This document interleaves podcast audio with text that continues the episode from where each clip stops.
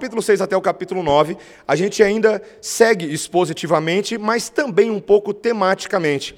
E a partir do, do, capítulo 10 até o capítulo 31, nós faremos pregações que são menos comuns no nosso púlpito, pregações de ordem mais temática, porque o livro de Provérbios trabalha com muitos temas que não são dispostos de maneira necessariamente sequencial no livro de Provérbios, mas são temas que podem ser trabalhados expositivamente. E é isso que nós faremos. Hoje já temos um exemplo, mais ou menos, desse tipo de exposição. Então eu gostaria de pedir aos irmãos que acompanhem comigo a leitura desses versículos, o versículo 1 até o versículo 5. Uh,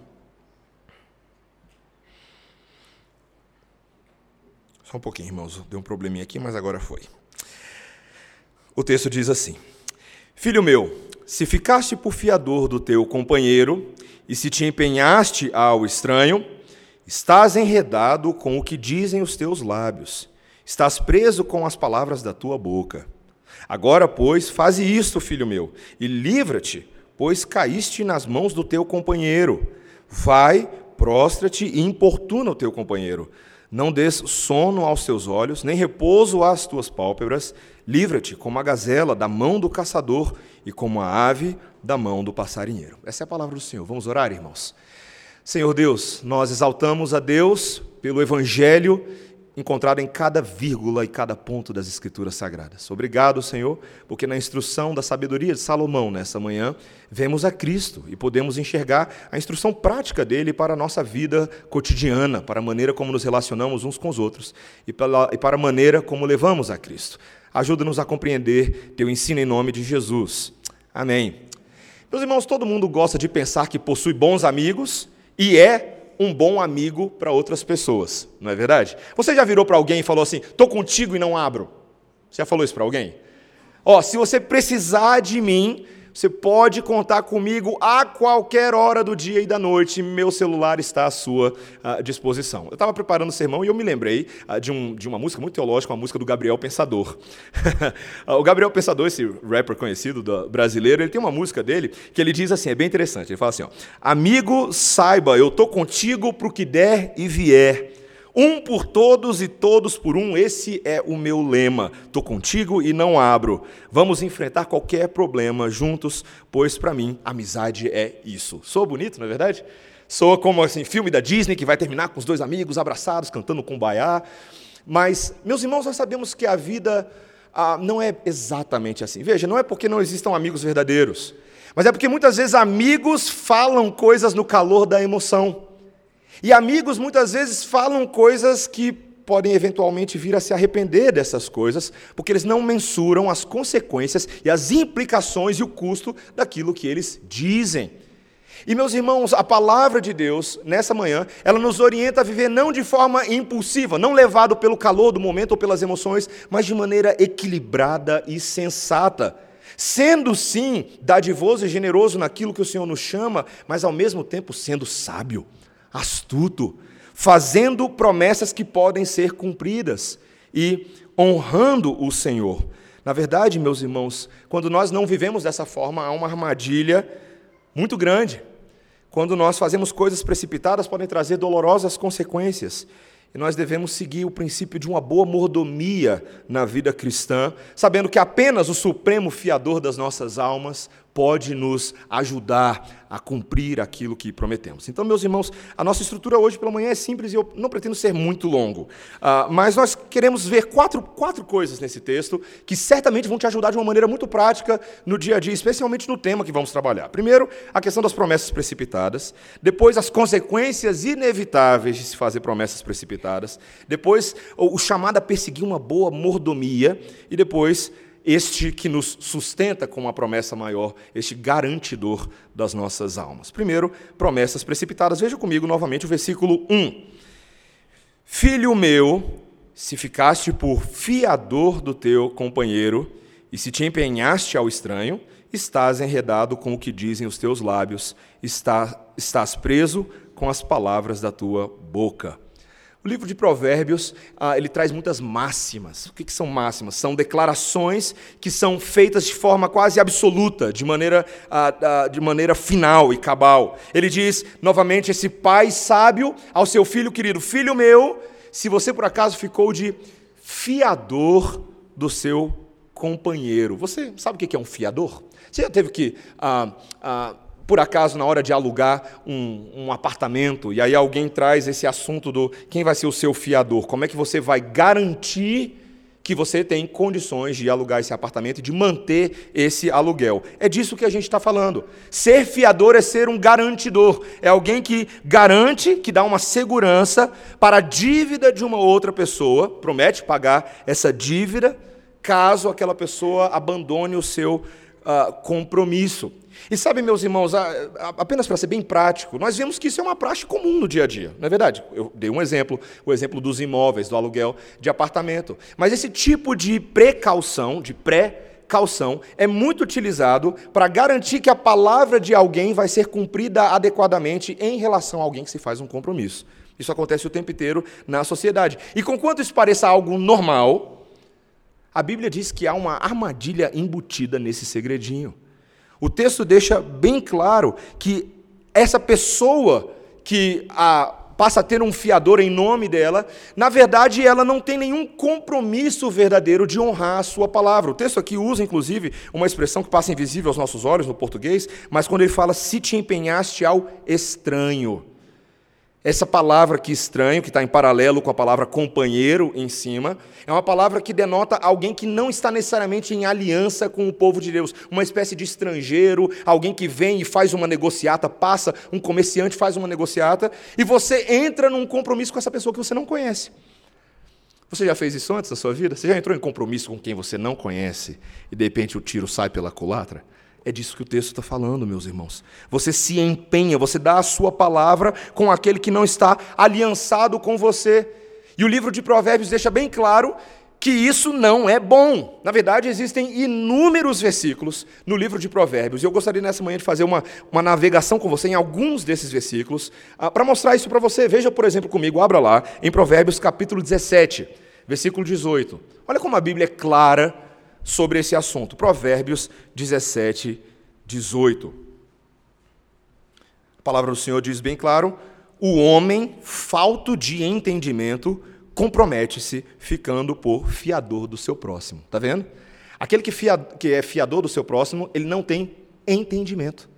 A Bíblia diz bem claro, ele não tem sabedoria, ele não está compreendendo bem o compromisso que ele está fazendo. E a gente tem que fazer algumas perguntas para a palavra de Deus, algumas perguntas para esse texto. Talvez a primeira pergunta é: por que, que nós carecemos de fiadores? O que é que nos falta para que nós necessitemos de imediato, de antemão, de uma outra pessoa para garantir os nossos compromissos? Essa é uma pergunta muito séria. Ah, eu estava agora, tive a oportunidade de revisitar o pessoal lá nos Estados Unidos, e é muito, é muito bom rever os amigos e tudo mais, mas é, é curioso conversar com os americanos, porque eles nunca se esquecem das reputações dos brasileiros.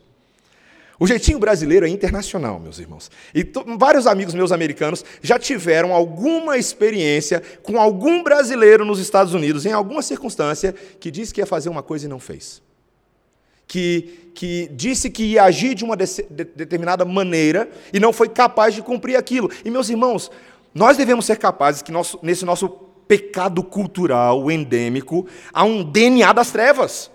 Nós detestamos esse jeitinho brasileiro essa forma em que as nossas palavras não são sólidas, não são escritas em pedra. Ninguém pode confiar naquilo que a gente diz e, portanto, nós temos que ficar utilizando recursos adicionais para garantir as nossas promessas. Meus irmãos, talvez esse seja o jeito do brasileiro, do cidadão dessa terra, mas não deveria ser o jeito do cidadão dos céus. O cidadão dos céus, ele é pautado por uma outra ética, por um Deus que promete e cumpre o que ele diz, não é verdade? E esse Deus que promete e cumpre é o Deus que também me chama e te chama para sermos cumpridores das palavras que saem da nossa boca. E não homens e mulheres impulsivos, mulheres e homens que são rápidos em falar aquilo que vem à mente com esse coração brasileiro ou meio italiano e a gente não mensura bem. Meus irmãos, muitas vezes nós impomos demandas externas que nós não podemos abraçar, que, coisas que nós prometemos que vamos fazer, mas não podemos cumprir. Isso demonstra uma tremenda falta de responsabilidade. Talvez um problema bem prático que nós podemos trazer aqui uma aplicação é a vida financeira das pessoas. Meus irmãos, é, é, é motivo de bastante vergonha quando o povo de Deus, que deveria ser o povo da retidão e da justiça, se envolve em escândalos financeiros por promessas que são feitas muitas vezes de púlpitos, de igrejas, a respeito da bênção que Deus vai te dar na sua vida. A teologia da prosperidade assassina a reputação do crente e todas as suas implicações, uma espécie de fé irresponsável. Tem muita gente, meus irmãos, eu preciso dizer isso como pastor, viu? Tem muita gente que acha que fé financeira é falar, ora, fecha o olho e Deus vai dar.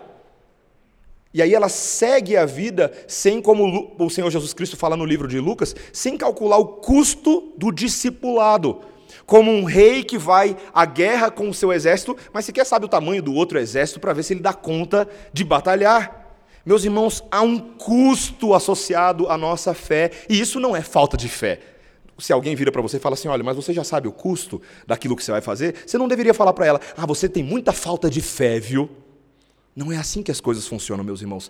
Até porque o nosso segundo ponto agora vai mostrar que existem consequências inevitáveis dessa fé irresponsável. Veja que aí nos versículos 2 e no versículo 5, ele fala que agora esse homem está enredado com o que dizem os seus lábios, está preso com as palavras da sua boca. E no versículo 5 ele traz uma, uma ilustração bem interessante para falar o que ele está falando no versículo 2. É como um animal que caiu numa armadilha. Crianças, quando vocês eram. Ah, quando vocês são crianças, né?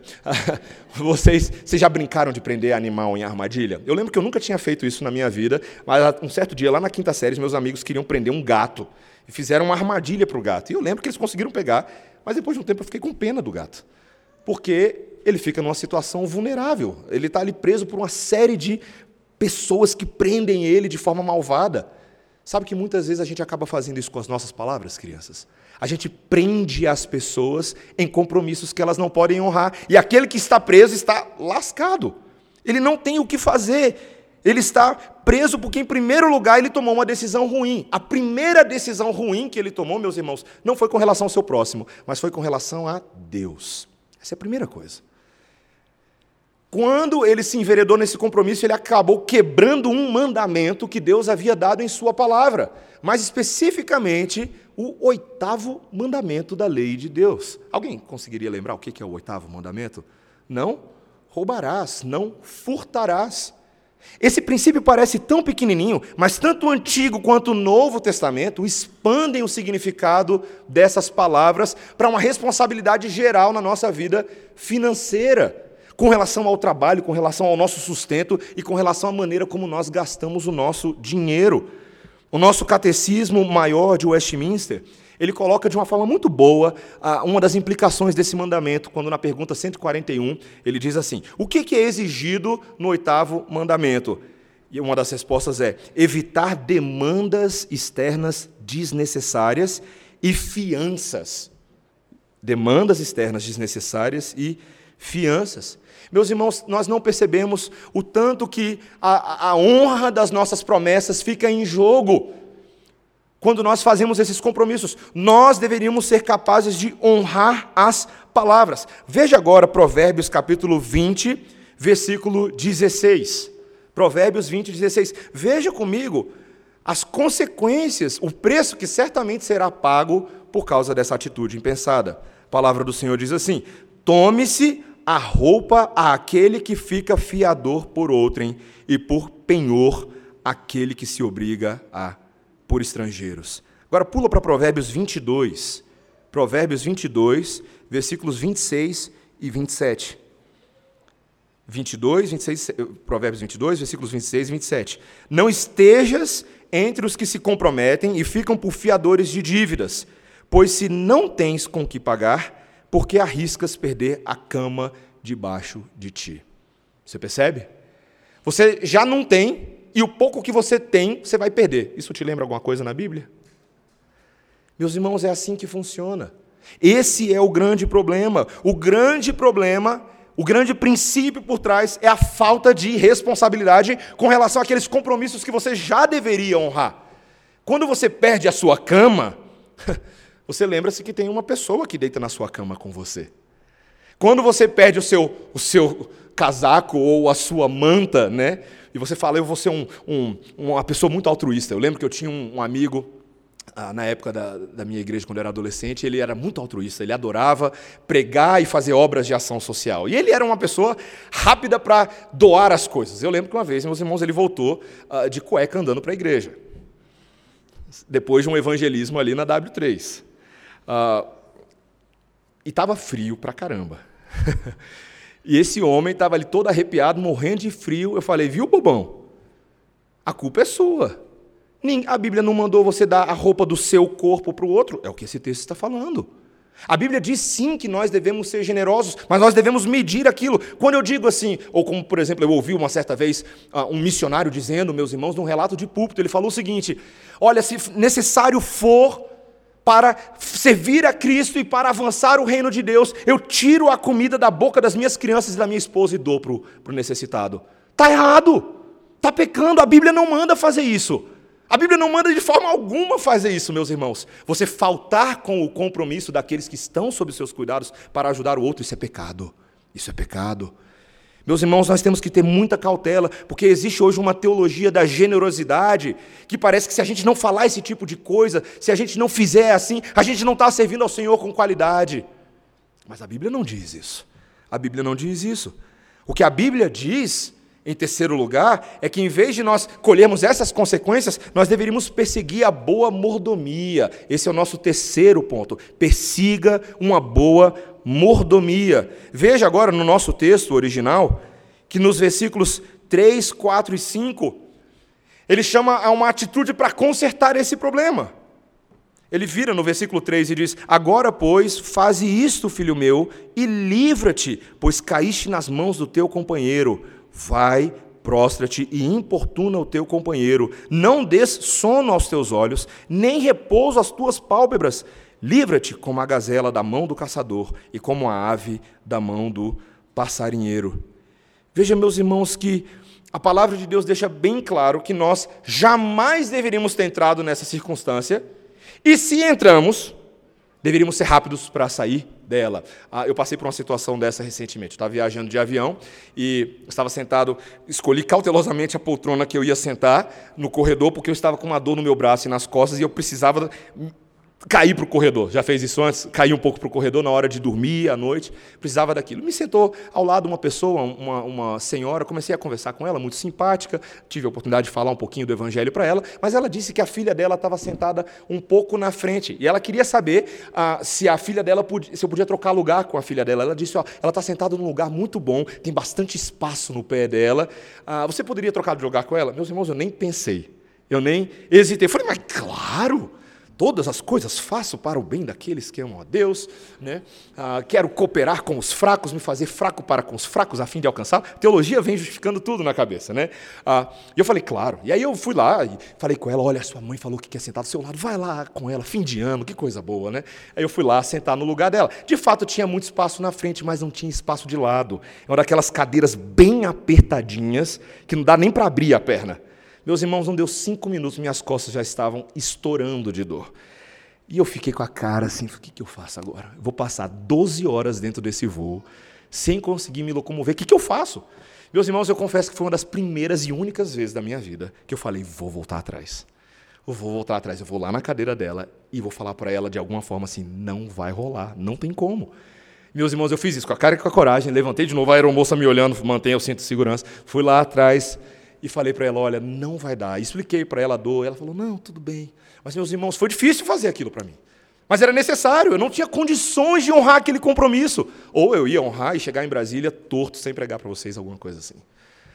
Meus irmãos, nós precisamos ser capazes de avaliar aquilo que a gente diz. Será que nós somos capazes de cumprir o que esse texto está falando? Ele está instilando em nós um chamado à prudência ainda que seja humilhante em certos momentos, você tem que voltar atrás nas suas palavras. Meus irmãos, isso é tão sério. Aquilo que nós falamos tem peso diante do Senhor. Nós não podemos colocar a garantir a segurança de todas as coisas se não temos condição de fazê-lo, meus irmãos. Novamente, eu quero deixar bem claro, eu anotei aqui de forma repetida, ah, isso não é um apelo contra a generosidade, meus irmãos mas se encontra ah, o uso ah, descabido, o excesso de recursos financeiros ah, que são usados de maneira irresponsável. Isso não é bom para nenhuma das partes proibidas, isso pode levar à pobreza daquele que age dessa maneira. Por isso que nós precisamos uh, de um bom equilíbrio, meus irmãos. Nós precisamos de melhores saídas e melhores soluções para essa situação. Para cada uma dessas situações que parece que não tem outra solução, tem sim, a Bíblia mostra para a gente. Um exemplo disso é, por exemplo, aquilo que está ah, em Levítico capítulo 25, quando ah, Moisés, ao escrever o livro de Deuteronômio, tratou das leis de resgate. Você já ouviu disso antes? Antes, a lei do resgatador. Lá em Deuteronômio 25, e você não precisa abrir lá, mas nos versículos 25 a 31, ah, Moisés trabalha uma situação muito interessante. Ah, se acontecesse de um dos irmãos ali da comunidade de Israel ficasse pobre, como é que as pessoas deveriam agir com relação a ele? Especialmente nesse caso, era um irmão que ficou pobre e teve que vender parte da terra dele. Então, como é que deveria acontecer aqui? O que, que deveria acontecer? A lei diz que o seu irmão mais próximo deveria agir como resgatador e comprar a parte dele. Veja, meus irmãos, não há aqui uma, uma promessa de palavras sem ação, há uma compra verdadeira. Resgatar a terra que o irmão vendeu. Agora, caso esse irmão pobre não tivesse quem pudesse resgatar a sua terra, mas ele viesse depois a prosperar e ter recursos para fazer o próprio resgate, ele deveria calcular o valor a partir do tempo que vendeu a terra e restituir a diferença do comprador. Ou seja, meus irmãos, a Bíblia dá outras soluções mais certeiras do que ficar de fiador por algo que você não pode se comprometer. E assim ele poderia voltar para a terra. E a Bíblia diz que até no caso dele nem ter dinheiro, e não ter dinheiro para resgatar de imediato, nem ninguém que pudesse fazê-lo, ainda havia um negócio chamado ano do jubileu, que ele aguardaria o momento certo para reaver as suas posses. Meus irmãos, nós devemos entender que o princípio das Escrituras é que toda concessão que fazemos deve ser voluntária e não impositiva. Todo dinheiro que você possui, todo recurso que você tem, deve ser controlado por você mesmo de maneira sábia. Você não deveria se expor à tentação e à tristeza ah, de se colocar na ruína de um amigo seu. E, meus irmãos, infelizmente a gente gostaria de pensar que a gente não tem amigos assim, mas infelizmente nossos amigos são pecadores. E nós somos pecadores. Há quem faça por aí, você já deve ter ouvido falar, compromissos com seus amigos para fazê-los se dar mal mesmo. Ele não tem nenhuma intenção de honrar aqueles pagamentos e vai botar outra pessoa para pagar por ele. Muito melhor, eu ouvi isso esses dias, de um amigo meu, falando assim: muito melhor do que esse fiador é emprestar ou mesmo doar sem nenhuma expectativa de ter o dinheiro de volta. Essa é uma verdadeira forma altruísta. É, eu ouvi essa história recentemente. Alguém estava precisando de dinheiro para alugar um apartamento ou um imóvel, algo do tipo. Uh, e a, a, imobiliária falou: olha, você pode dar uma calção de um certo valor, ou você pode arranjar dois fiadores. E essa pessoa foi lá e arranjou um amigo para ser fiador. Mas esse amigo falou assim: quer saber? Eu tenho um dinheiro guardado, você é meu amigo, eu não vou precisar desse dinheiro agora. Ele é seu. Coloca como calção lá. Resolve o problema. Vamos manter a coisa boa entre a gente. Não vamos contaminar isso aqui que a gente tem, que é muito bom. Isso pode ser facilmente contaminado. Meus irmãos, vocês percebem que o, o grande problema mesmo não é apenas o compromisso de lábios, mas é o coração do pecador. Nós somos pessoas difíceis. Na verdade, a Bíblia usa todo esse, esse essa ilustração do fiador financeiro para falar de um problema mais pesado, que somos nós mesmos. Ninguém dá conta do nosso recado, nosso problema espiritual. Esse é o nosso quarto e último ponto.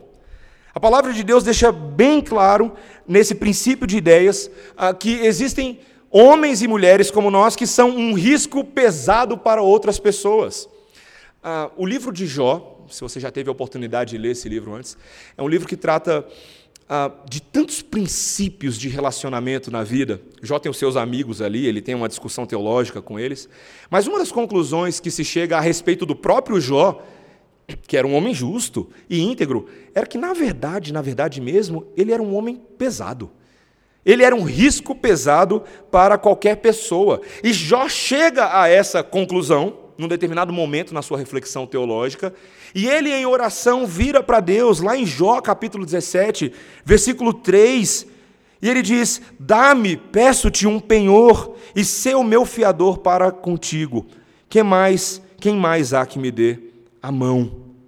Meus irmãos, ele pede a Deus para que a responsabilidade do Senhor o alcance e resolva o verdadeiro problema dele, como o salmista também faz lá no Salmo 119, versículo 22, quando ele fala: Fica por fiador do teu servo para o bem, não me oprimem os soberbos. Ele pede a Deus que seja fiador deste pequeno servo, porque somente Deus pode realmente resolver todo o nosso problema. Meus irmãos, para você ser fiador de alguém, você tem que garantir que você tem crédito suficiente no banco, solidez, estabilidade para resolver o problema de uma pessoa.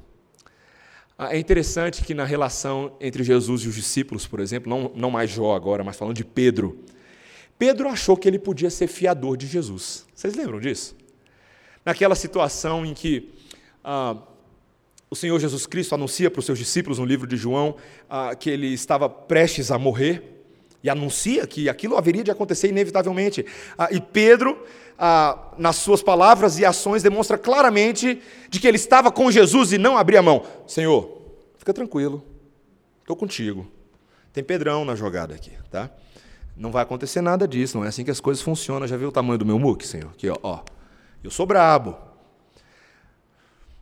Um homem que verdadeiramente achava que ele podia fazer algo pelo Senhor Jesus Cristo. Mas na iminência da morte do Senhor Jesus Cristo, o que, que acontece? Fica bem claro que a relação estava invertida, não era? Não era. Pedro não tinha condições alguma de fazer por Jesus.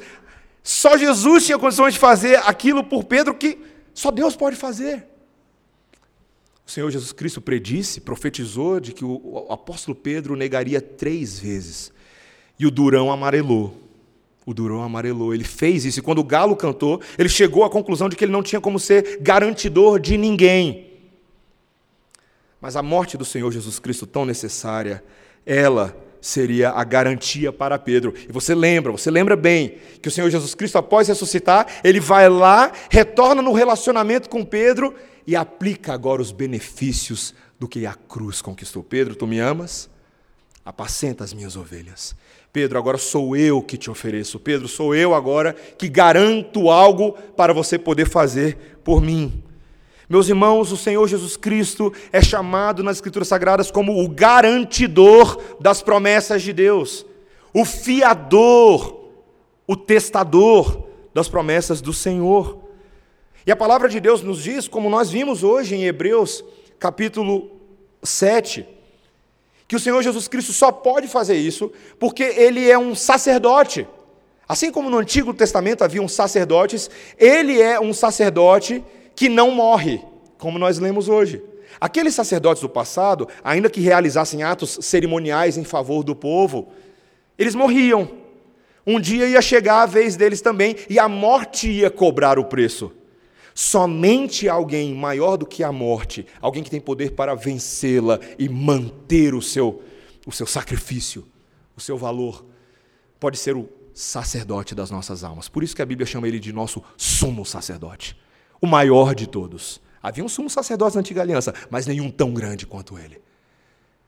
Meus irmãos, o Senhor Jesus Cristo foi o nosso sumo sacerdote, porque a Bíblia nos diz que ele é santo que ele é inculpável, que ele é sem mácula, que ele é separado dos pecadores e ele é feito mais alto do que os céus. Está escrito lá em Hebreus capítulo 7. Como é bom, meus irmãos, saber que a gente olha para o Senhor Jesus Cristo e temos alguém que garante que nós não iremos para o inferno. Já parou para pensar nisso?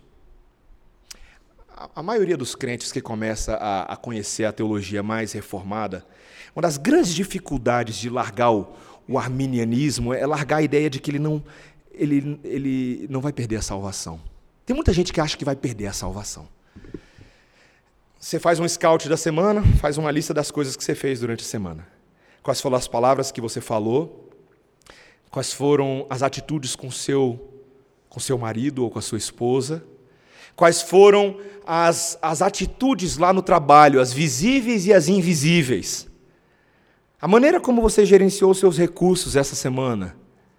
Quando você faz um, um balanço, um prós e contras, você olha para a lista e fala assim: vou para o inferno. Vou para o inferno. Não tem como, vou agora. É raio caindo do céu e fogo consumidor. E meus irmãos, quando muitos crentes olham para essa lista problemática durante a semana, eles falam assim: não há solução para mim. A salvação que eu tinha ganhado no culto do fervor da semana passada, perdi agora. E eles se esquecem, meus irmãos, que a palavra de Deus nos garante que aquilo que o Senhor Jesus Cristo realizou há dois mil anos atrás na cruz do Calvário é a garantia de que você vai para o céu. A maravilhosa doutrina da perseverança dos santos. Não deveria ser só perseverança, deveria ser preservação dos santos. Estou bem certo de que aquele que entregou a sua vida por mim haverá de garantir o meu depósito até o dia final. É o que o apóstolo Paulo diz lá em Filipenses capítulo 1, versículo 6. Ele sabia que quando ele chegasse naquele dia com D maiúsculo, ele estaria de queixo erguido na presença do Senhor, não por nada do que Paulo fez ou deixou de fazer, mas por causa do que Jesus fez e deixou de fazer. Sem pecado mas com uma obediência totalmente ativa para fazer tudo aquilo que Deus espera dos seus servos. Meus irmãos, quem se lança na mercê do Senhor Jesus Cristo, quem se inclina a Ele, quem fala, esse é o meu fiador, está garantido. Casas Bahia não pode fazer essa promessa, meus irmãos. Ricardo Eletro não pode, Ponto Frio não pode, Mundo dos Filtros não pode, ninguém. Essa é uma promessa que só o Senhor das nossas almas, Deus verdadeiro, homem verdadeiro, morte verdadeira, ressurreição verdadeira, retorno verdadeiro, só essa pode garantir para você. Meus irmãos, esse Senhor Jesus Cristo convida você a confiar nele nessa manhã, confessar o seu pecado, buscar a misericórdia dele e viver uma vida sábia, meus irmãos. É ele quem cumpre esse texto, como nós estamos vendo. Seja sábio. Veja que interessante, e veja, a, Bíblia é muito sábia, ela, mesmo mostrando que o Senhor Jesus Cristo fez um gasto total de si mesmo, ele se entregou incondicionalmente por nós, mas Deus nunca garantiu que ele seria o avalista de toda e qualquer aventura espiritual mal calculada que você entre. Meus irmãos, materialmente, o Novo Testamento nos mostra equilíbrio. Quando o apóstolo Paulo ah, vira em Gálatas capítulo 6, por exemplo, versículos 9 e 10, e diz: Olha, se possível, faz, façai o bem a todos, mas em primeiro lugar aos da própria casa. Está vendo? Olha o equilíbrio entre generosidade e boa mordomia. Faça o bem, sim, faça o bem, sem faltar com responsabilidade. É interessante que um, um estudo de caso bem prático, no livro de Filemão, quando o apóstolo Paulo, ele aceitou os desfalques passados desse escravo ah, onésimo. Ele aceitou de fato, mas não os desfalques futuros. Ele fala assim: olha, ele vira para Filemão e fala: Filemão, ah, eu estou aqui com o tal de Onésimo, que você conhece porque ele é um escravo fujão. e, e, a gente pregou e o, e o bichinho converteu. Tá? Então é o seguinte: o passado a gente resolve, a gente assume esse débito. O seu débito, Filemão, passa a ser comigo agora, eu cuido do que ele fez. Mas agora, no futuro, ele vai viver responsável e você também, Filemão. Vocês vão aprender a viver como irmãos em Cristo, você como senhor de escravos, ele como escravo, mas responsavelmente nessa relação, porque existe agora uma, uma aliança superior que governa a ética de vocês. E é essa aliança que deve sustentá-los. Meus irmãos, é isso que Deus quer de nós. Sabedoria, sabedoria. O que a Bíblia diz para a gente, eu fecho com isso, é que somente Deus Somente Deus realmente pode dizer: estou contigo e não abro. Só Deus pode falar: estamos juntos nessa chuva. Mas Ele nos instrui a viver com sabedoria em relação aos nossos irmãos. O próprio autor de Hebreus disse lá no capítulo 13, e eu fecho com isso, tá? Ele disse: Seja a vossa vida sem avareza, contentai-vos com as coisas que tendes porque ele tem dito: de maneira alguma te deixarei, nunca jamais te abandonarei. Assim, afirmemos confiantemente: o Senhor é o meu auxílio, não temerei. O Senhor é o auxílio daqueles que vivem responsavelmente. Tendo com que comer, tendo com que vestir, trabalhando direitinho e não sendo preguiçoso, spoiler da semana que vem. Deus honra todas essas coisas. Ele honra. Ele diz que garante para nós que nos acompanhará em toda demanda. Meus irmãos, sejamos tardios para fazer promessas precipitadas. Tardios. Considere as consequências inevitáveis que virão daquilo que nós assumimos. Persigamos a boa palavra e a boa mordomia. Nos lembremos que, quando os nossos pés resvalarem, quando realmente nos lembrarmos que não temos condição, condição alguma de cumprir qualquer coisa, há somente um verdadeiro fiador das nossas almas, que nos perdoa e nos restaura para todo relacionamento. Amém? Vamos orar, irmãos. Senhor Deus, obrigado, Senhor, porque o Senhor Jesus Cristo naquela cruz declarou em alta voz: Estou contigo e não abro. Senhor, obrigado porque este sacerdote das nossas almas, que tem um sacerdócio imutável, Senhor, cuja continuidade não pode ser rompida, porque a morte foi vencida naquele momento. Bastaram três dias, Senhor. E toda esperança, toda alegria foi selada por toda a eternidade.